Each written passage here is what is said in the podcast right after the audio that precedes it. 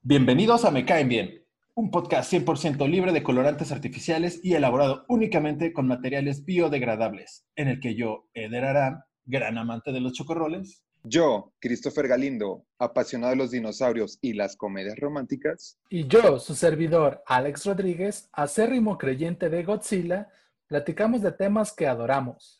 Cine, música, televisión. Videojuegos, teorías de conspiración y consejos de cocina. ¿Qué por qué hacemos esto? Fácil. Porque nos caen bien. Comenzamos. ¿Qué tal? y muy buen día, adorados oyentes. Bienvenidos al nuevo episodio de Me Caen Bien. El día de hoy nos encontramos grabando dentro de una tienda de autoservicio en lo que esperamos que abran la segunda caja. Me encuentro, por supuesto, con el buen Eder. Sí, ¿qué tal? Buen día, amigos. Eh, precisamente estamos haciendo fila, estamos atrás de un señor que lleva un Six, unos chicles y una cajetilla de cigarros. Y uniéndose de forma oficial al elenco de Me Caen Bien, el buen Chris, que ya estará presente con nosotros, platicándonos de métodos caseros para evitar el ataque de osos marinos, muy común en las playas de Puerto Vallarta, de hecho. Hola, hola, muy buen día, eh, oyentes. Mi nombre es Christopher Galindo. Eh, si escucharon el episodio anterior de Pizza Planeta, recordarán que estuve con mi invitado, y pues bueno, al final del podcast eh, tuve una entrevista con la junta directiva de Me Bien y después de mucho dialogar, un estira y afloja sobre el sueldo y las prestaciones eh, que me ofrecían, pues vaya, logré conseguir un sueldo de seis cifras y un seguro médico completo y ahora oficialmente soy parte del Me Bien podcast. fuiste muy difícil, Chris, pero lo logramos. Este sí, eh, la verdad no, no cumplían con mis expectativas, pero después de una charla eh, un poco larga, eh, llegamos a un acuerdo, ¿no? Y bueno, hablando un poquito sobre mí, les cuento que me gustan mucho los dinosaurios, soy fanático de los videojuegos y los juegos de mesa, y algunos de mis pasatiempos favoritos son la observación de aves, el esquí de fondo, el origami y el tiro con hacha. Y bueno, Comer pollo frito. por agregar, oh, también, sin más por agregar, eh, damos inicio al tema eh, del día de hoy, Alex. Así es. El día de hoy vamos a platicar de un tema que solo había una forma de introducir y es con la siguiente pregunta. ¿Estamos solos en el universo? La respuesta, por supuesto, es no. Sé que no les sorprendía porque todos sabemos que existen los alienígenas. Y es que así es, como bien lo hemos podido presenciar a través de los ojos de Will Smith en Los Hombres de Negro existen los alienígenas. Y muchas obras establecen a su manera muy peculiar los escenarios en los que podríamos tener contacto con razas extraterrestres. Nosotros les platicaremos de nuestras favoritas. Bien, todo se remonta a 1977, cuando los hippies evolucionaban y ahora se usaban pantalones acampanados. Prácticamente, pues ya se usaba ropa. Qué buenas épocas. Alex, ¿tú qué haces en el 77? Espera, deja respondo por ti. Nada, estabas muerto. bueno, The Beatles y Rolling Stones sonaban de fondo. Se lanzaba el Atari 2600 junto con un juego llamado Starship, el cual permitía atacar precisamente amenazas interespaciales. En fin, fue en esta época cuando Encuentros cercanos del tercer tipo de Steven Spielberg se estrenaba en los cines. Pero, ¿cuál fue la sorpresa? Una de las mejores películas valoradas en esta época, recaudando a nivel mundial 303 millones de dólares. aparte un dineral, de eso, tuvo un dineral para ese entonces. Demasiado. Eh, aparte de eso, tuvo ocho nominaciones al Oscar, aunque pues tristemente solo ganó uno, que fue por fotografía. Tristemente, como si fuera la cualquier cosa, Es claro, solo se llevó uno, pobre piojo. Vas por todo o no, nada, güey. O sea, si sabes que no vas a ganar, yo no, me, yo no iba, güey. Bueno, una de fotografía, a la verga no voy. Yo, pues, en lo personal, pero. Por supuesto. Todos sabemos que no soy Steven Spielberg. Aún, Eder. Lamentablemente para él. Y pues bueno, hasta aquí, pues todo bien, ¿no? Pero obviamente, para entender bien el nombre de esta película y de qué va, antes les explicaré lo siguiente. Ojo, esta información es directamente proporcionada por el equipo de investigación de Me Caen Bien, pocas palabras, Wikipedia. Ah, sí. Por cierto, Wikipedia, por favor, patrocínanos. Wikipedia no puede patrocinarnos, Wikipedia busca patrocinadores. Güey, Maldito nosotros sea, somos, güey. somos tan Güey, buenos, güey, que Wikipedia nos va a patrocinar, Alex, por favor. O sea, ¿Me estás diciendo que la carta que le escribí a Wikipedia no va a servir de nada? En definitiva, no, güey. Va a regresar con, oye, ¿me puedes prestar un, algo de dinero? Yo tengo fe en que nos va a patrocinar, Alexi, por favor. Bueno, dando pie a, a- a este tema, existen nueve tipos de encuentros. Oh, viejo. ¿Cuáles? Güey, me quedé en el cuarto tipo, güey. Exactamente, güey. Por- ¿Cómo que hay precisamente, güey, por eso vamos a explicarlos, güey. Güey, me parece bien, es nueve- algo que yo no sé. Nueve tipos de encuentros, los cuales se explicaré a continuación, ¿no? El número uno se refiere al simple avistamiento de cualquier ovni, ¿no? Que por sus siglas, objeto volador no identificado, ¿no? A ver, Eder, está- me, que- gustaría, me gustaría nada más para aclarar a la audiencia, ¿estamos contando de atrás hacia adelante? Mm, No, ¿Estamos el empezando tipo, con el 9? no, el primero es el, pues el uno, güey. Claramente el uno es el primero, güey. No, no tiene que tener algún grado de, o sea, sí, conforme va subiendo el, el número, güey, va teniendo un grado más de, de acercamiento. De presencia, ¿no? Con-. Ajá, exactamente. Entonces, el número uno, pues, como les dije, simplemente es ver un objeto volador no identificado, ¿no? O sea, Si cuando, como a- cuando estás en la calle y ves un avión a lo lejos y piensas que no es un avión. Eh, bueno, ahí sí identificas que es un avión, ¿no? Pero Pero a veces crees que no, güey, porque dices, no mames, no es un avión. ¿Les ha pasado? Les ha pasado. O es Bueno. como ver, como ver a alguien de Tlaxcala, ¿no? Puedes eh, decir. exactamente volando, ¿no? Precisamente una persona volando. Pasa un habitante de Tlaxcala volando y dices, Sí, ah, güey, dices, ah, verga, güey, eso no existe. Mi primer no encuentro, güey. O es como, precisamente, ah, como en Coajimalpa o algo así, güey, que si ven un dron, pues, ¿qué pedo, güey? No los Güey. ubican, pues es un objeto volador no identificado. Se cagan. gente que nos escucha de, de otros estados, aquí en Guadalajara, Jalisco, sucedió, bueno, no en Guadalajara, en el municipio de Tonalá, sucedió que la gente encontró un dron y, y pensaban que era un alien y lo bajaron a resorterazos. güey. Así a pedradas, güey. Ah, pues esa gente, güey, de la vecina colonia de Tonalá, sufrió un encuentro de primer grado, güey. Entonces vio un objeto volador no identificado, güey. Entonces, hasta este punto todavía no puede o no suceder algo todavía paranormal, ¿no? Paranormal, Entonces- no, extraterrestre. Extra normal, güey. Muy bien. No sé los términos, güey, pero. Entonces, bueno, ese es el punto uno. El punto número dos se refiere cuando, aparte de ese avistamiento, encuentras alguna evidencia física que pertenezca al mismo avistamiento que, del que estamos hablando. Ya sea como, pues, un ejemplo serían las marcas donde despega o de donde aterrizó dicho, eh, pues, objeto no identificado, ¿no? Es como cuando te encuentras un preservativo en la calle, ¿no? Y dices, ah, aquí va una parejilla, güey. Ajá, sí, es un, como- buen- es un claro ejemplo. Solamente, pues métele un objeto volador ident- no identificado y tal vez pueda ya concluir o emparejarse con la idea que tienes. Entonces, ese es el número dos. Número tres son los, los avistamientos ovnis y entidades biológicas o extraterrestres. O sea que cuando aparte de que ves ese objeto volador no identificado, ves alguna entidad, pues no terrestre, güey en pocas palabras, algún marciano, por así decirlo. Así es. Ok. Ok, entonces, bueno, está ahí bien, ¿no? La 4, Oh, ahí es donde tengo entendido, se pone muy, muy denso este pedo. A partir de la 4 ya es un pedo muy, pues un poco cabrón, güey, pero nada que no conozcamos los presentes aquí, ¿no? Claro. Entonces, prácticamente el 4 es la adopción o secuestro o ir hacia ellos por voluntad propia, como Chris. Sí, yo este, tuve uno de esos encuentros del cuarto tipo por allá del 2010. Y pues nada, o sea, no recuerdo mucho. andamos, aquí andamos.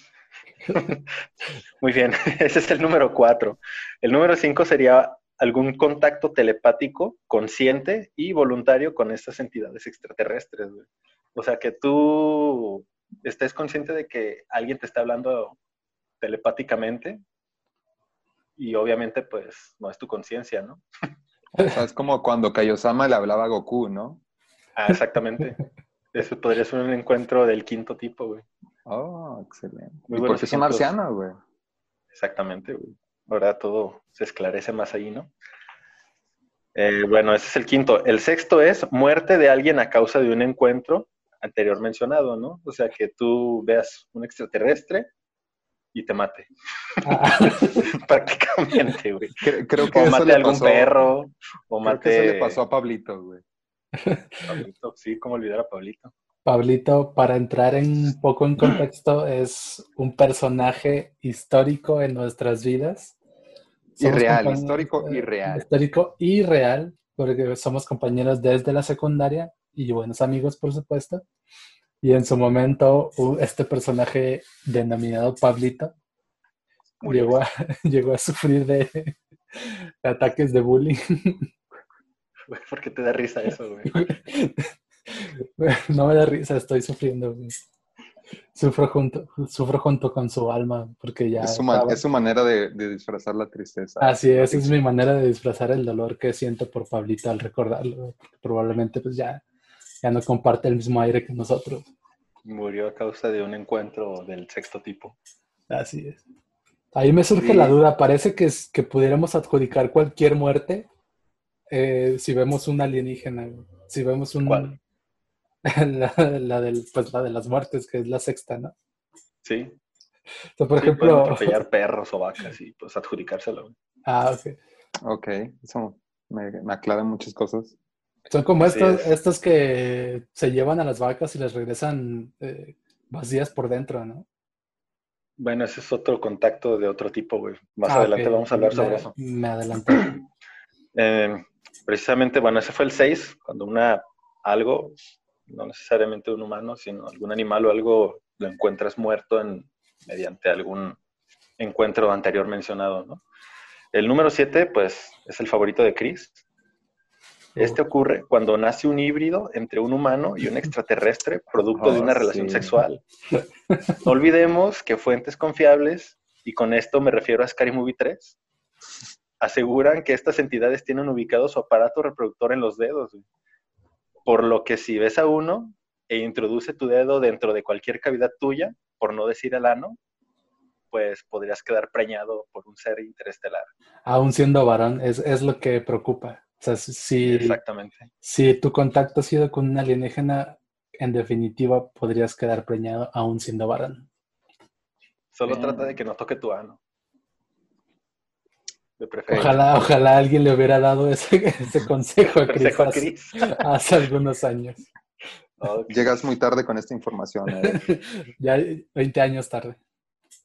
Muy bien. Ese, eh, el número 8 se refiere a cuando una persona se mantiene en contacto amplio y permanente, realizando un intercambio de información por ambas partes con pleno conocimiento. ¿A qué me refiero con esto? Amigos Cuando de estás cartas. conspirando en contra de la humanidad. O sea, como el morrito que se topó a Haití, güey. Se hicieron compas y Exactamente. querían, querían destruir la, la ciudad y...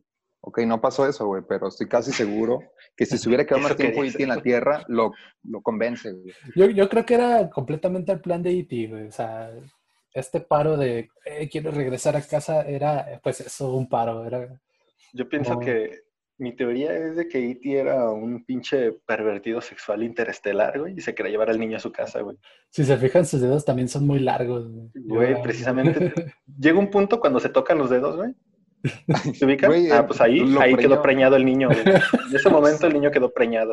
La, la, la secuela no confirmada de E.T. muestra el De hecho, embarazo. nunca salió, güey. Corren los rumores de que Steven Spielberg nunca lo quiso correr, güey, porque, pues, el torno de, o sea, la película se volvió un poco amigable.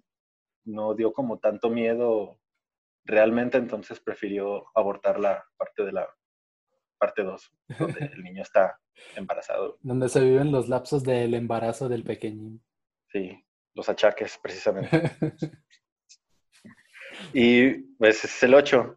El 9 es cuando se realiza una abducción, pero en esta ocasión la entidad extraterrestre, como buen ciru- cirujano tepiteño, te extrae un órgano con el fin de venderlo sí. en el mercado negro intergaláctico.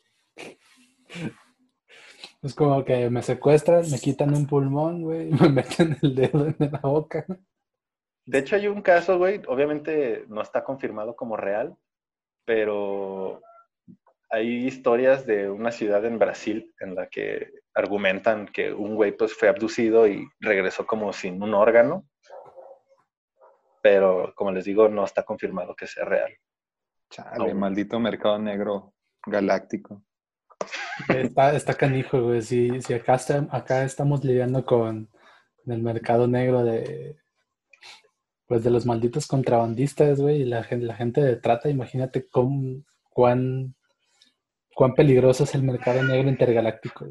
Güey, el líquido de las rodillas es para venderlo a los extraterrestres. E, eso sí está confirmado, güey. Así como, como el Pentágono ha confirmado eh, la presencia de vida, bueno, la presencia de objetos voladores no identificados, que vamos a platicar ya acerca del final.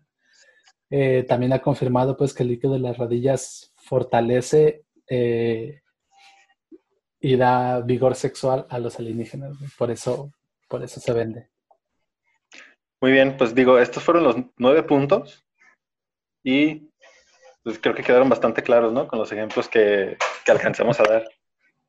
Entonces, bueno, sabiendo esto, pues ahora puedo platicarles de qué trata la película, ¿no? Obviamente no vamos a llegar a tal grado de, o sea, no vamos a pasar del cuarto porque la película habla del tercero. Pero eh, bueno, la historia consiste en cómo Roy, quien es uno de los protagonistas, trabaja, esta persona trabaja dando mantenimiento a líneas eléctricas en Indiana. Y también habla de una mujer llamada Gillian, quien creo que es ama de casa. Estas dos personas sufren encuentros con estas entidades extraterrestres, que para no contarles la historia y pues la vean, eh, digo, pues cosa que de verdad recomiendo. Roy muere cruelmente a culpa de los extraterrestres. Güey, ya suena triste desde ya. No te creas, no es cierto. Este, bueno, Roy sufre un encuentro con dichas entidades, dejándole secuelas. ¿Quién te crees jugando con sentimientos? Ay, Dios santo. Roy. Roy muere cruelmente. Ah, no, ¿verdad? ya les conté esa parte. Roy sufrió un encuentro con dichas entidades, dejándole secuelas o traumas de, la, pues de lo mismo, ¿no? Hay unas escenas en las cuales pues el vato sufre de como de visiones y ve como una especie de monte y empieza como a, dibujarlo y a tallarlo, ¿no? Y tiene... El monte. Sí, el monte, claro. Ok. y tiene como en su mente como unas notas musicales muy, muy especiales, ¿no? Que, que repite en cada momento después de que tiene ese, ese encuentro, ¿no? Y por otro lado, Gillian sufre también un encuentro, pero de otro tipo, ¿no? Prácticamente su hijo, que es Barry, es abducido por estas entidades y pues se lo lleva, como Chris. Historia real, amigos. Entonces, ella, cuando sufre ese tipo de secuelas, eh, también digo, ella también presenta ese tipo de secuelas, ¿no? Parecidas a las de Roy. Y pues bueno, o sea, no, es prácticamente los que lo que les quería contar, para no contarles mucho, porque la verdad es que sí es buena la película, interesante. Pero cabe mencionar que pues durante, o sea, en esta película pues es cuando creo que por primera vez se presentan una forma alienígena como tal. Y pues como la conocemos, ¿no? O sea, como con cabezas grandes ovaladas, ojos negros y largos, sin nariz, y de color de piel, su piel es color gris, ¿no? Que precisamente este dato da, el nombre a este tipo de, razas o de tipos de alienígenas, porque existen varios, y pues se le denominan como los grises, ¿no? Así es. Pero los tipos de alienígenas pues eran tema para otro episodio. Ya al final de la película, que no les contaré, solamente me gustaría decirles que la verdad se me hace pues la verdad se me hace una forma muy distinta de cómo este director, Steven Spielberg, presenta como el encuentro con, con seres de otro, de otro mundo, ¿no? Se me hace como que, o sea, no es algo que necesariamente te tenga que dar miedo, aunque me imagino que cuando estés ahí vas a estar súper cagado, pero se resuelve de una forma muy distinta, ¿no? Entonces, digo, pues en fin, la recomiendo ampliamente. Eh, hasta donde tengo entendido la pueden encontrar en Netflix. Y sí es, ahí que hasta está en una buena resolución porque hace poco cumplió como 40 años del lanzamiento de la película y la remasterizaron y creo que hasta está en 4K y la chingada, ¿no? Entonces, este, pues en cuanto terminen de, de, de escuchar este episodio, prendan su televisor, pónganse un gorro de papel aluminio y pues vean esta película ya denominada como de culto, entre comillas, por alguna persona que según él sabe de cine, ¿no? Y manténganse alejados eh, de seres con dedos largos. Por favor. Bueno, continuando con el tópico del día de hoy, les platicaré de una película titulada Alien Abduction, que pues como ya bien mencionó Eder, se basa en el encuentro del cuarto tipo, o sea, las abducciones. Incluso es el tema de la película traducido al español, abducción alienígena. Si bien hay varias películas que comparten el mismo título exacto, un documental por ahí de 1998 que se llama igual, solo que tiene el agregado de incidente en el condado de Lake. Esta película del 98 trajo consigo algo curioso, ya que se volvió famosa porque la gente pensó que sí llegó a suceder en la vida real todo lo que se veía en las películas. No sé si recuerdan lo que sucedió con el proyecto de la bruja de Blair, que la gente pensó que que todo lo que estaba en el filme pues había sucedido realmente y que eran tomas. ¿Qué? ¿Me estás diciendo que no es real? Así es, oh, viejo. Güey, no mames. Tal vez no lo mencionamos en el inicio de este capítulo, pero vamos a romper un buen de corazones con. No, güey. Con todo lo que platiquemos el día de hoy. Güey, yo los vi morir, güey. ¿Cómo es, ¿Cómo es posible que no sea cierto eso, güey? Magia de la televisión, magia de unos buenos efectos especiales y un buen trabajo viral que tuvo la bruja de Blade. Y eso es lo que algo similar le pasó a esta de 1998, que la gente vio la película y dijo, güey, eso que está pasando ahí es la vida real. Soy un campirano y creo todo. Y bajo drones con resorteras. ¿Fue un pedo como similar como a lo de la Guerra de los Mundos? Sí, sí, justamente eso. Oh, la eh, clásica gripe aviar que derrumbó a todos, ¿no? La clásica gripe aviar que invitó a todos a dejar de comer pollo por varios años. O ahora el COVID-19. Que no existe, son los papas. ¿Qué? Se los advertí. Güey, no, no, güey. No se crean, sí existe el COVID. Lo que no existen son los papás. ¡No! Recuerden eh, lavar sus manos frecuentemente, eh, seguir utilizando su cubrebocas y cargar con su frasco de gel antibacterial. No es una broma, amigos. El COVID-19 es muy real. Este mensaje ha sido patrocinado por el doctor Gatel. Tan real que casi puedo saborearlo. Oh, sí. Bueno, continuando con ello, eh, hay otra película que también se llama exactamente igual, pero esa es del año 2005, solo que esa va más por el aspecto de la clonación humana. Realmente lo que yo les platicaré es una película estrenada en el año 2014 y que tiene el estilo de material encontrado. No sé si les sea familiar este concepto, eh, pero pues de nuevo un ejemplo de esto es La Bruja de Blair, que es presentar una película como si fuera contenido grabado regularmente de, forma casera o amateur y está grabado en primera persona todo el tiempo. Como Rec también, ¿no? Sí, de hecho, eh, dentro de mis ejemplos estaba Rec. Eh, al menos las primeras tres películas. ¿Cómo me marean esas películas? Ah, ese, es un asunto que la gente acostumbra a decir para evitar como esas películas, ¿no? Y, la gente pues, débil. Yo soy, yo soy esa gente. La gente abducida. Güey, ¿qué esperas si fue abducido y embarazado por un ovni, güey? Pues sí, eh, ejemplos de esto serían las películas de Rec, al menos las primeras tres, eh, porque ya en la cuarta se van a... ya manejan pues como la, la cámara más común, digamos.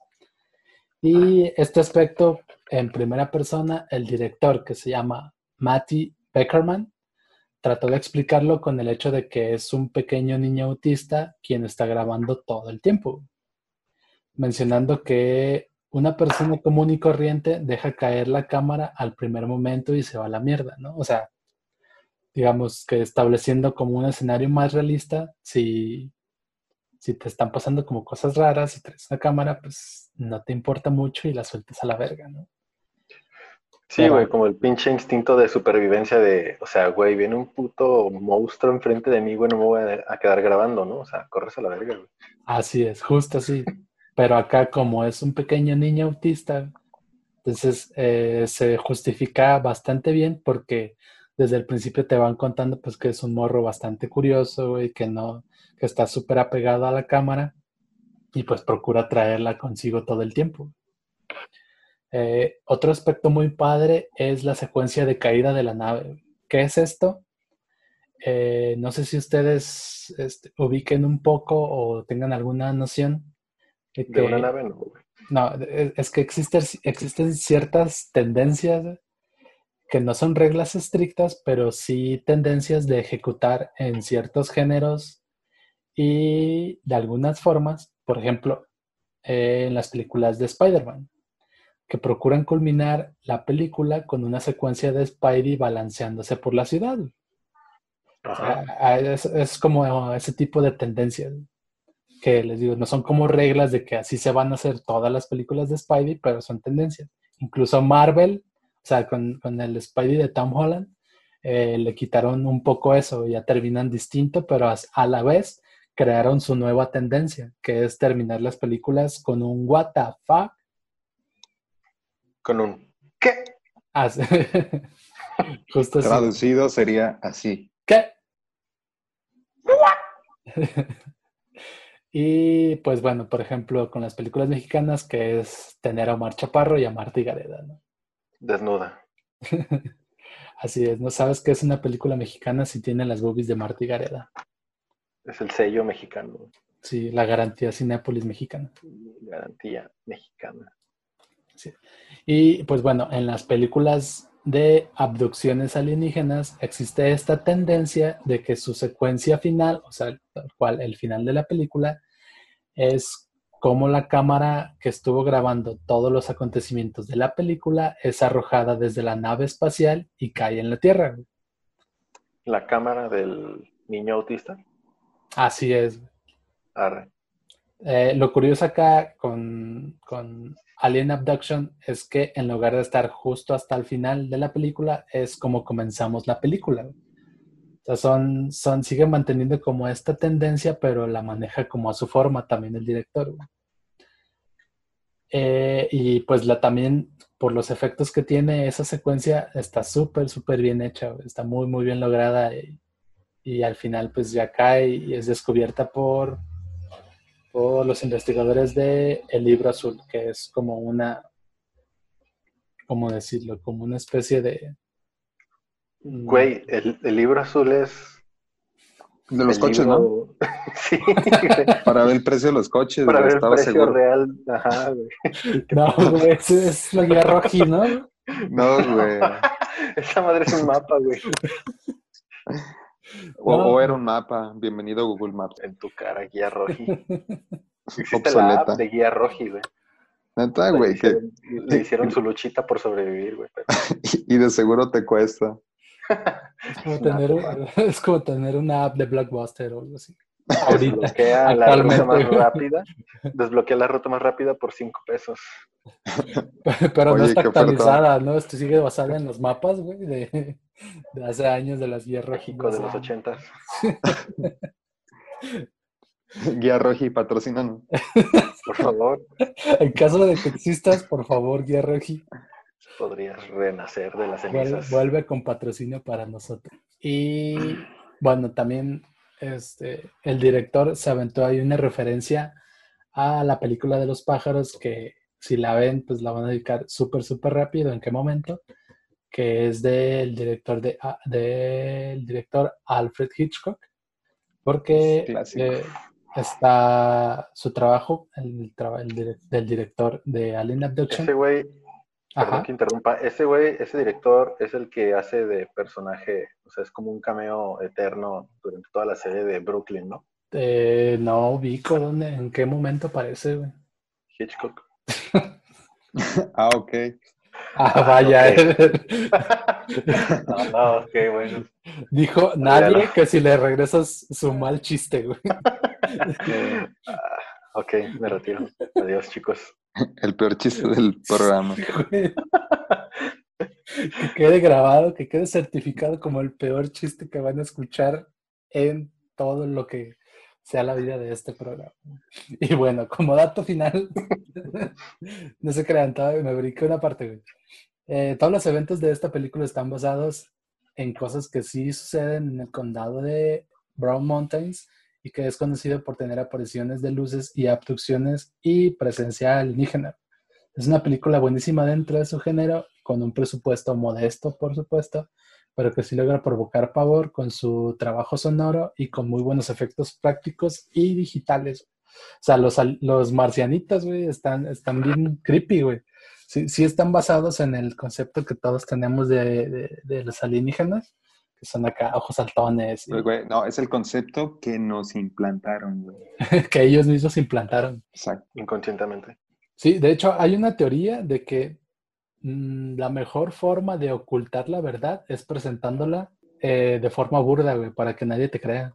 Y es lo que le hacen a muchos científicos que se dedican a investigar el, el aspecto de, pues, de todo esto de la vida alienígena y los ovnis, güey. O sea, ajá, se cree que crearon este concepto como medio chistosón de los alienígenas para que sea muy poco creíble cuando la gente habla de ellos. O sea, como, como ocultar la verdad a plena vista. Entonces, estamos hablando de que Steven Spielberg eh, conoce alienígenas. Podría ser que sí, podría ser que su trabajo está basado completamente en experiencias que él ha vivido. Genial. Sí. Muy bien. Ya como un dato final, eh, tiene una escena post créditos para que no la vayan a quitar luego luego y ya se vayan a, a hacer sus cositas, sino que la dejen correr en los créditos y que yo pues ya es algo que yo no había checado hasta que la, hace poquito la volví a ver para poder platicar este, más a detalle de ella.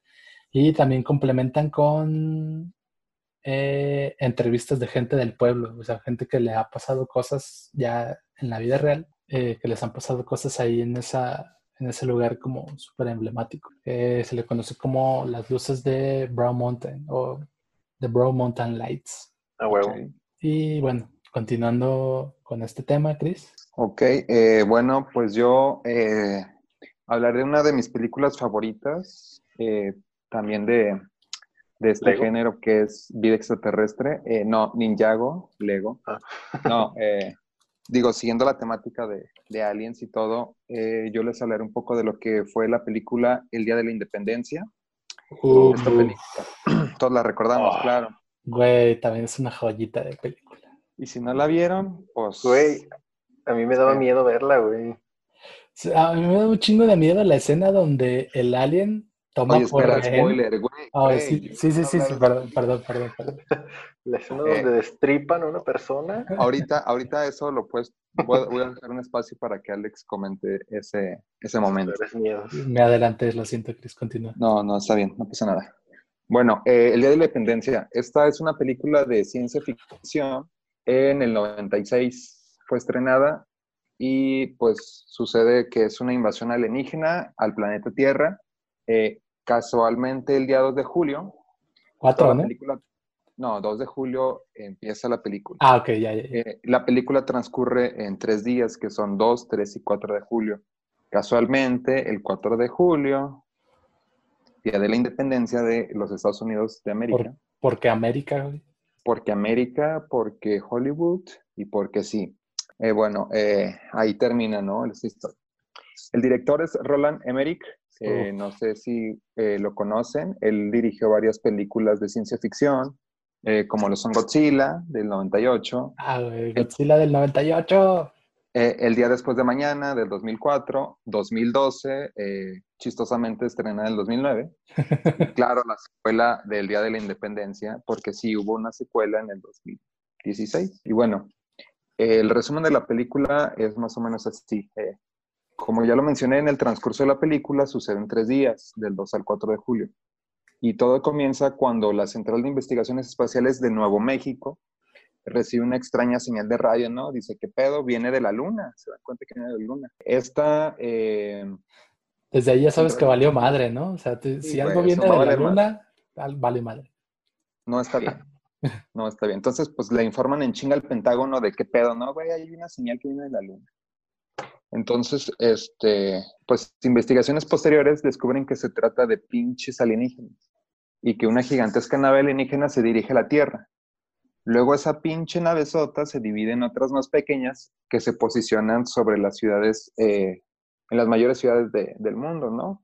Pues ustedes saben, ¿no? Chihuahua, Monterrey, Nueva York, Colima, Tonalá. Y, entre otros, ¿no? Y lo empezaron a bajar con resortazos. Lo intentaron, lo intentaron, pero no funcionó. De hecho, son escenas que editaron al final de la película que no aparecen. Eh, pero bueno, continúo. Pues, pues bueno, nuestra, nuestro protagonista de esta película no es sino que el más pinche grandioso Will Smith, ¿no? El cual, eh, el cual inicia, siempre joven, güey, ¿cómo lo Siempre joven Will Smith. Exacto.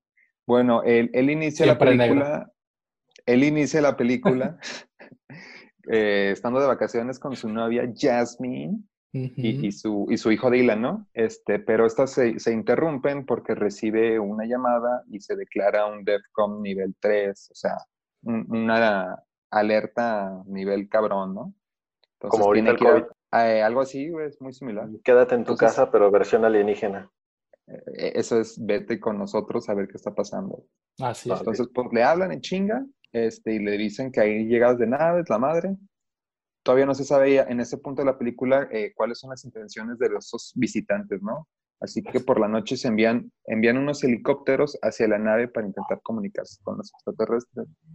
Pero pues no tienen suerte, ¿verdad? O sea, aventaron un viper, güey.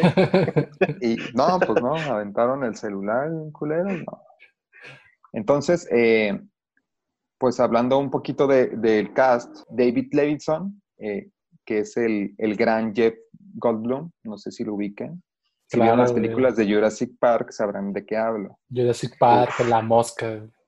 Uf, bueno, este, este personaje David, este personaje David, técnico egresado del MIT, que no viene mucho el caso, pero trabaja en una compañía de cables, güey. Este vato decodifica la señal de radio que emiten las naves, porque están bloqueando eh, las, comunicaciones por satélites en todo el mundo. Y él es el que descubre que se trata de una cuenta regresiva. Entonces, después de, después de investigar unos... lo logró. Exacto. Hermosa referencia.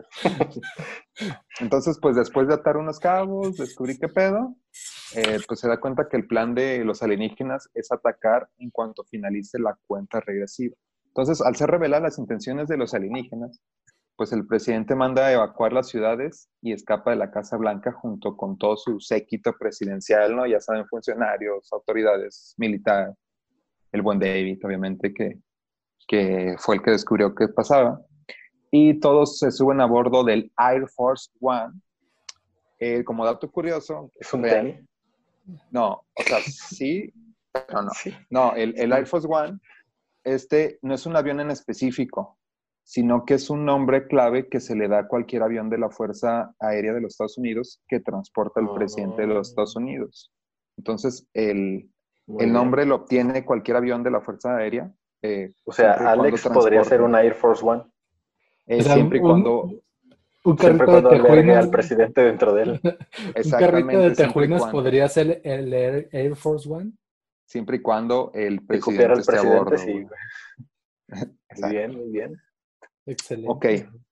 Entonces, eh, pues ya se van a se van a todo el presidente y su equipo, logran escapar a tiempo, ya que en un instante Washington, D.C., Nueva York y Los Ángeles y otras ciudades importantes del mundo son reducidas a ruinas en cuestión de segundos por un ataque en conjunto de los alienígenas que disparan sus pinches rayos, rayos láser.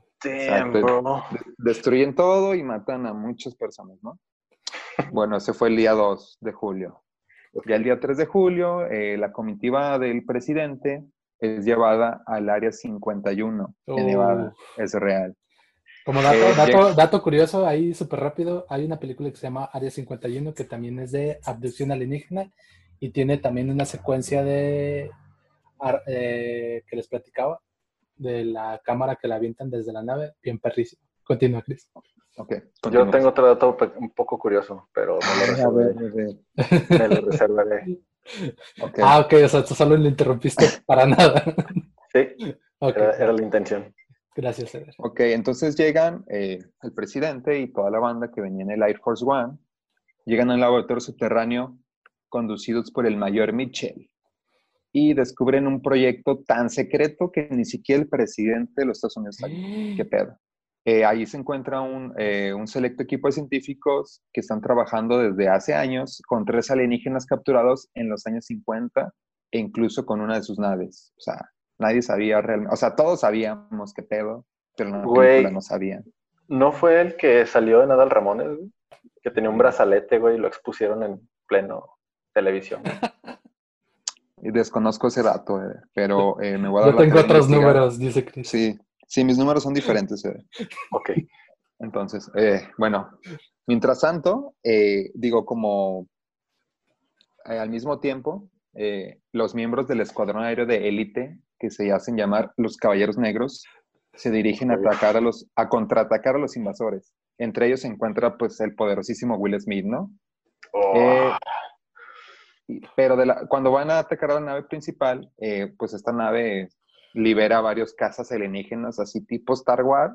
Mm. Ajá, o sea, salen un chingo de navecitas chiquitas y pues destruyen a casi todas las naves terrícolas. Después de una pinche batalla épica en el aire, el gran Smith se las ingenia. No voy a decir el nombre del, personaje, güey. No lo vale, güey. No lo vale, güey. Entonces, el gran Smith. se las ingenia para destruir una de las naves aplicando la kamikaze, güey. O sea, el vato va directo a chocar una de las naves alienígenas, obviamente no sin altes, eyectarse y salir este, ileso de la nave, ¿no? De la colisión. Entonces, este, pues este vato, el Will, cae en el desierto cerca de donde se estrelló la nave que acababa de destruir. Se encuentra con el alienígena y pues le suelta un putazo, güey, así seco, güey. Lo noquea y se lo lleva al área 51. ah, tremendo porque, pues, cucarachón se puso sentimental. Sí. Entonces ya dentro del área 51, pues los doctores están comenzando a hacer la autopsia al, al alien eh, que capturó el Smith, ¿no? Pero a sacarle el líquido de la rodilla. Esa, esa era, la intención, pero ¿qué creen? No estaba muerto. No tenía Estaba de parranda. Exacto. Entonces el alien empieza a matar a varios de los doctores y capturan en específico a un sujeto que es el doctor Okun, para, eh, lo utiliza para comunicarse con los humanos y pues en resumen les dice que su plan es acabar con la humanidad para consumir todos los recursos del planeta, ¿no? Pues, son como una especie de langostas, es, son un... Es como Galactus, güey. Súper hostiles estos culeros, ¿no? Ajá. Entonces el presidente, al saber eso, pues ya, ya este, ordena un ataque nuclear a las naves principales, ¿no? Pero pues nada, güey, siguen con su escudo de defensa y no les hacen nada, güey. No les bajan ni un solo punto de vida, güey. No, güey, están en, en 4.000 puntos de vida todavía. Entonces ya, pues para esto, al 4 de julio, que es el último día que sucede esta, esta historia, pues el David, si recuerdan, fue el que descubrió el, el ataque. O sea, él, él decodificó como como la señal y pues anda bien aguitado porque dice, no, güey, no vamos a ganar, no vamos a ganar. ¿Para qué lo decodifique? Ah, exacto, güey. Entonces de repente, eh, con la idea de otro cabrón que no me acuerdo qué le dice, pero la gente no me acuerdo, güey. Pero le da... ¿Para qué les echo un verbo, güey? Sí, güey, no les voy a mentir. Entonces, eh, pues eh, se le ocurrió una idea y una de las naves que tenía capturadas la utilizó para para probar cómo desarmar el escudo, ¿no? Para jugar arrancones. Eh, él usa una, literal, usa una lata de refresco, se la avienta a la nave y pues, oh sorpresa, ¿no? O sea, el escudo de la nave lo rebota y pues no impacta. Entonces utiliza, eh, antes de volver a lanzar otra lata, utiliza un virus informático para intentar eliminar los escudos. Entonces, cuando vuelve a intentar arrojar la lata, pues descubre que sí le da de lleno a la nave, ¿no? Entonces descubre que la clave es utilizar un virus informático para desactivar los escudos, ¿no? Pocas palabras, mandarle porno a los alienígenas. Ándale, güey. El güey se metió. una rola descargada de Ares, güey. Con eso. el, güey se, el, güey se, metió a la nave y dijo: Aquí te chingué. descargó Ares. Ajá, en chinga. Un troyano, güey, un troyano en caliente. Un virus troyano y deshago tus pinches defensas intergalácticas a la mierda, güey. tan fácil como la gripe aviar en la Guerra de los Mundos, güey. Pero bueno, continuando, o más bien terminando, como no acostumbro spoilear, casi nunca, Eh, pues no les diré en qué termina, ¿no? Más bien yo, eh, yo los invito a que vayan a su videocentro favorito y renten esta Uf. grandiosa película de culto en su formato VHS. Yo tengo Y, pues, membresía por si la necesitan. Con gusto se las paso. Claro, eh, Eder deja al final del podcast la información, eh, su teléfono para que se contacten con él. Y bueno, este, como les mencioné, eh, en el 2016 se hizo la secuela del Día de la Independencia. Me parece que ya no sale el Negro Smith, ¿no? Este, Creo que- este creo lanzamiento. que- creo que ya está muerto en la secuela. Sí, güey, yo creo que sí. Pero bueno, el, el- el año de sí. lanzamiento. Ah, se me hace que sí. güey. No, es que te va. El año de lanzamiento eh, coincide con el vigésimo aniversario del estreno, ¿no? O sea, la primera fue en el 96 y esta en el 2016. Eh, pero bueno, eh, pues no, va- no les voy a hablar mucho de esta película, esta secuela, porque pues no la vi. Y continuamos con la sección de videojuegos. Y bueno, siguiendo con esta temática, Chris y yo vamos a hablar de un par de videojuegos pues al parecer son un poco icónicos relativo a la temática alienígena. En lo personal, yo escogí el, el juego de Brute Force. Eh, este juego salió originalmente para Xbox en el año 2000, pero no les hablaré de esta versión porque les voy a hablar de la versión que salió para Xbox en el 2003. La versión del 2000 era una versión para PC, que prácticamente es lo mismo porque es Microsoft, pero ese es otro tema.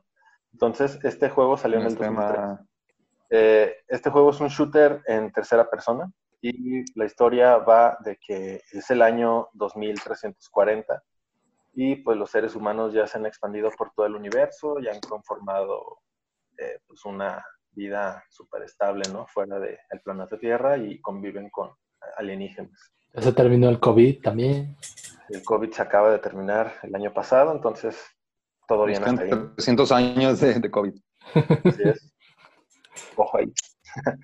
Entonces, eh, pues está todo como súper chido, pero surge una rebelión alienígena que está como en contra de que los humanos que originalmente vivían en la Tierra, pues ahora estén eh, parte, pues que posean parte de la galaxia, ¿no? Entonces, en respuesta a ello, pues mandan a este grupo llamado Brute Force, que sí, ya sé, suena a nombre de desodorante. Pero bueno, en el modo... Ah, es cierto. player, Ahora que, lo dices Brute tiene Force. sentido. Utiliza Brute Force para una mejor satisfacción. Por Ese- supuesto, porque ese fue el comercial de un desodorante. Así es.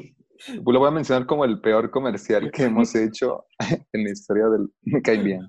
Bruce Force, patrocínanos. Bueno. por tú como, tú como vendedor de desodorantes, con una pésima, con un pésimo Oh, discurso publicitario, güey. Lo sé. güey.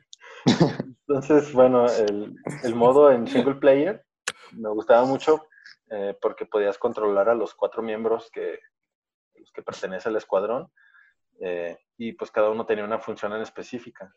Eh, había un tipo que se llamaba Tex, que era como un vaquero intergaláctico súper masculino y que utilizaba desodorante Brute Force. ¿Tenía bigote? Eh, no, Ah, ¿Tenía pues no era tan masculino, Es no era tan como masculino. esa barba crecida. ¿Se ubicas, no? ¿Tenía sombrero? Sí. Ah, entonces sí era un hombre de verdad. Bueno, este tipo, Tex, tenía como la habilidad, que digo, pues todos pueden tener esa habilidad, pero en el juego casualmente nada más se la tenía, de tener dos armas al mismo tiempo, ¿no? Cuando activabas esa- dicha habilidad. Entonces, Supongo que los otros jugadores, los otros personajes jugables solo tenían un brazo, exactamente. por lo tanto solo podían tener un arma. Ajá, precisamente. no, eh, pues digo, cualquiera podía hacer eso, pero casualmente en el juego tenía, este personaje tenía esa habilidad en específico, ¿no? Entonces, pues su, su rol en es el así como, era... "O- o- oye, güey, tú quieres, eh, tú puedes tener dos armas. Sí, pero no quiero, güey. Híjole, como quisiera, como quisiera que tu otra mano sirviera de algo, amigo, pero adivina qué, aquí está Tex. Ah, sí. Entonces, pues este personaje tenía como el rol en el escuadrón de ser el, pues el mamalón, ¿no? De llegar y tirar balazos al güey. Con dos armas Dos completamente armas. Ajá, funcionables. exactamente. exactamente.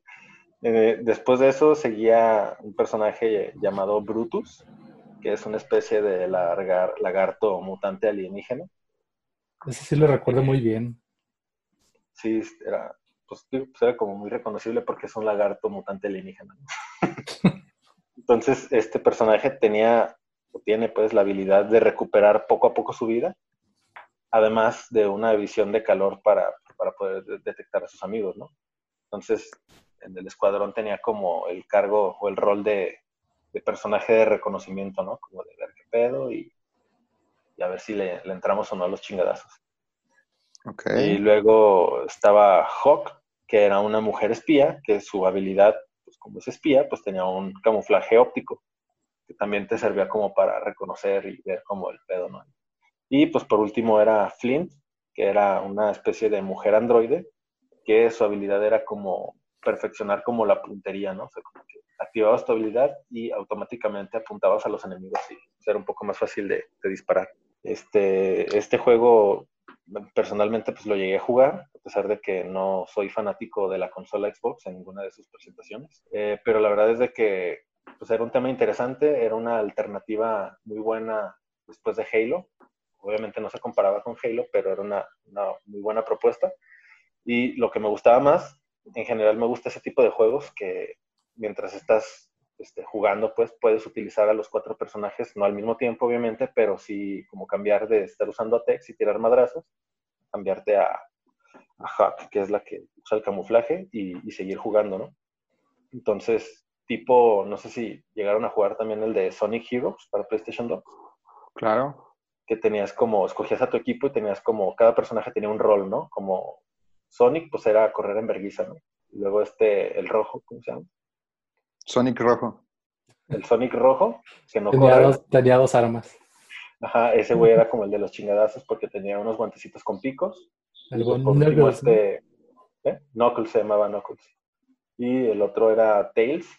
El Sonic amarillo. El Sonic amarillo con, con tres colas, que era el que volaba, ¿no? Entonces digo, ese tipo de juegos a mí en lo personal me gustan mucho y pues qué mejor que adaptado a un shooter que es matar alienígenas, que es la temática de este episodio. Y... De hecho, cada vez, cada vez que lo jugabas olías bien rico, güey, porque era como tener la presencia del desodorante. Sí, así es. De hecho, venía con una loción de regalo. Súper bien. Brute Force, companoso, ¿cómo era? bueno, eh, yo siguiendo el, el, tema de videojuegos, eh, yo elegí un videojuego que se llama Dead Space, traducido al español. Oh. Ah, güey, esos son hermosos esos juegos. ¿Qué? Ok, retomo porque no escuché lo que dijeron mis compañeros. Eh, Dead Space, traducido al español como Espacio Muerto, eh, pues eh, es, es, un shooter en tercera persona, ¿no? Con una ambientación de horror de supervivencia. ¿A qué me refiero con esto? Es, eh, pues es un juego que te asusta, ¿no? O sea, tiene, tiene sus escenas o sus momentos en los que te sacan un, un buen susto chido. Sí, este, esos, esos, sí los jugué también bien chingones. Sí, Sería o sea, como un Resident Evil espacial. Ah, sí. algo así. Sí, de hecho oh, es muy bro. similar. Este, es, ese fue el primer título eh, de la serie Dead Space porque esa franquicia eh, incluyó videojuegos, cómics y todavía realizó unas películas. Este eh, videojuego fue lanzado, fue lanzado en el 2008 para plataformas de Xbox 360, PlayStation 3 y PC, ¿no? En lo personal a mí me tocó jugar el de PlayStation 3 porque pues la mejor consola que existe no me dejarán mentir, amigo. Porque somos chicos Sony claro. y Eder acaba de faltarle el respeto a todo lo que creemos al hablar de un juego de Xbox. Continúa, Chris. Ah, ok. Bueno, la, la historia, eh, rápidamente o platicándoles de qué trata el juego, pues se centra en el siglo eh, 25, ¿no? La Tierra en ese entonces ya agotó todos, sus, agotó sus recursos energéticos y minerales. Y pues... Maldito este, peje. Eh, probablemente podría pasar. ¿no? Entonces, e, este problema lleva al mundo a enfrentarse a la extinción o a evitarla, por lo cual se comienza a pensar en un negocio lucrativo, la minería intergaláctica. Ah, sí. La venta de líquido de rodillas. Eh, sí. sí, de hecho, más adelante les explico eso. Entonces, eh, grandes naves de extracción planetaria son enviadas a diversos puntos del universo y se encuentran este, con otros planetas en donde pues existen recursos eh, para la supervivencia de la humanidad. En el año 2508, la minería intergaláctica ya es un negocio lucrativo de lleno, ¿no? Las corporaciones mineras escogen planetas con grandes recursos y van e instalan colonias para poder extraer, o sea, literal extraen las placas tectónicas completas utilizando unos enganches gravitatorios. Sí, suena muy loco, pero es más real y posible de lo que creen, amigos. Es algo que está pasando ahorita en varios estados. Justo de, ahora, en varios estados ¿El de tren la Maya te dice algo? Güey, es una pantalla el tren Maya, güey, es una nave espacial. Pero bueno, vamos a entrar más hacia adelante con esos puntos. Eh, total, este, pues todos estos minerales se refinan y se transportan a su destino, ya sea a la Tierra o a otras colonias este, terráqueas donde escasean esos minerales, ¿no? Eh, la historia se desarrolla en el interior de la extractora espacial USG Ishimura. Ah, Nishimura. Es, es la nave más vieja y grande que existe. Y la tripulación, o sea, todo comienza cuando descubren que la tripulación fue masacrada por unos extraños monstruos que en el transcurso del juego descubrimos que los, que los llaman necromorfos. Esos monstruos son creados por una forma de vida alienígena. El protagonista del juego, pues es un vato que se llama Isaac El Clark, buen, ajá, el buen Isaac, ¿no? el Isaac. Ese güey tiene que enfrentarse, pues, en solitario contra los necromorfos, ¿no? Y la, eh, pues la acción, como ya les dije, es un shooter de tercera persona con un control muy básico y, muy, y con claras influencias de Resident Evil 4. No sé si les tocó llegar a jugar esa, ese título. Era, era muy similar, ¿no? Y la, inventa- la ambientación de todo el juego eh, recuerda mu- mucho a la película de Alien. Y ya, pues el objetivo de las misiones es, es recorrer la cubierta de toda la nave, la nave Shimura, para recoger elementos y llevarlos a cientos puntos claves, ¿no? Según las indicaciones que te van dando eh, otros personajes secundarios a través de radio, ¿no? Se comunican. Durante los recorridos, los enemigos te atacan de forma inesperada y en grupos más numerosos. Es ahí cuando se pone cabrón la cosa y, les digo que les sacan pues un buen susto, ¿no? Eh, el, el combate de contra los enemigos se me hace muy chido, las gráficas y el modo de cómo se maneja, porque se realiza con una técnica llamada desmembramiento estratégico. Los enemigos, para que tú los destruyas, eh, tienen tienes que descuartizarlos eh, para conseguir eliminarlos. Necesitas una gran precisión, ya que arrancar las extremidades del enemigo eh, pues, no es tan fácil, ¿no? Por ejemplo, si tú le tumbabas a un, a un alien sus, sus piernas, Sus se podía seguir piececitos. arrastrando con los brazos, güey. Tenías que arrancarle todas las extremidades para matarlo. Y luego darle un pisotón. Eso estaba bien chido, güey. Sí, güey, la neta, eh, eh, se me hizo un juego eh, que me gustó mucho. Llegué a jugar, existe la trilogía, ¿no? O sea, hicieron Dead Space 2 y Dead Space 3. Yo llegué a jugar los primeros dos, el tercero ya no lo, ya no lo topé, ¿no? Pero en sí creo que es uno de los juegos en cuanto a aliens o vida alienígena que me gustó mucho, ¿no? O sea, Sí, de hecho, algo que estaba bien perro que se me hacía del 2 era que para que siguiera dando miedo, el vato, el, Isaac tenía alucinaciones, güey. Estaba bien, bien tripeado eso de, que de repente empezaba a ver como gente y empezaba a ver, este, un empezaban a encontrarse como un buen de, de tripeos así bien raros, güey. Sí, de hecho en el juego manejan algo así como en la historia, como un tipo de esquizofrenia colectiva, digamos. Y es por eso que, que son esas, esas como visiones, ¿no? Pero bueno, eso fue todo en cuanto a eh, mi videojuego que elegí, Dead Space. Y bueno, ya es para cerrar este episodio. No sé si ustedes chicos llegaron a, a ubicar hace poco que fue confirmada la presencia de ovnis por parte del Pentágono. Sí, güey. claro, este, yo, yo estuve leyendo, informándome, eh, fuente confiable, wikipedia.com. Eh, Patrocina, sí. patrocina el desodorante, por favor. y pues yo sí creo, yo sí creo, amigos. I believe. I want to believe, como I dice. believe I can fly. Oye, de hecho, si lo piensan, eh, Space Jam es eh, la historia de una abducción alienígena. Es real, es real.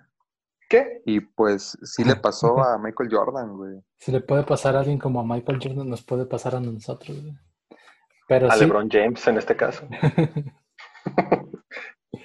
sí, lo que sucedió pues con, con este asunto completamente real es que hace poco el Pentágono confirmó que cierto material que ya había sido filtrado a, las redes eh, es pues completamente real y no tiene ni, ni, la más mínima idea de qué diablos puede llegar a ser, lo cual lo vuelve un poco más estúpido que otra cosa, ¿no? Porque si se ponen a pensar, la, el Pentágono solo fue como, ah, sí, ese video sí es real, pero no sabemos qué es. O sea, realmente...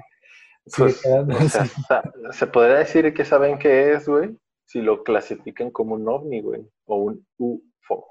Pero en sí es, eh, o sea, la, la eh, el, un ovni es, es, que no está identificado, güey, no, no tienes ni la más mínima idea de qué puede ser. Pero sabes que no es algo terrestre, güey. Exacto, güey. Pero entonces, ¿de qué vino la, la confirmación de parte del Pentágono? Solo fue para... Para asustarnos. Para asustarnos, para... Prevenirnos, tal vez. Fue, pues tengo entendido de que sí está como... Exactamente, güey. Tengo entendido de que está confirmado, güey, de que, o sea, anualmente se gastan millones de dólares en investigación en ese tipo de fenómenos, güey. O sea, que hay algo ahí que no nos está diciendo el gobierno o estadounidense. Y de hecho, este pedo va todavía más cabrón porque, por ejemplo, hace ratito mencionaron que creo que en la película de El Día de la Independencia el presidente no sabía qué pedo y en efecto, güey sea, los, los encargados de todo este pedo de encubrir y esconder y mucho por parte de la CIA, del gobierno, eh, no le dicen nada al presidente porque dicen que ellos solo están como de paso. O sea, un presidente está de paso y no tiene por qué saber cómo. Exactamente, O sea, esa información no puede saber un presidente porque en dado caso de que llegara a salir, güey, esa información pues tendrían que asesinar prácticamente al presidente, güey, como lo han hecho estos últimos años. Sí, incluso cada, vez que va a haber elecciones eh, presidenciales, les, les dicen a los, a los que están postulados que si ahora sí... ¿Estás preparado para morir en dado caso de recibir información del Área 51?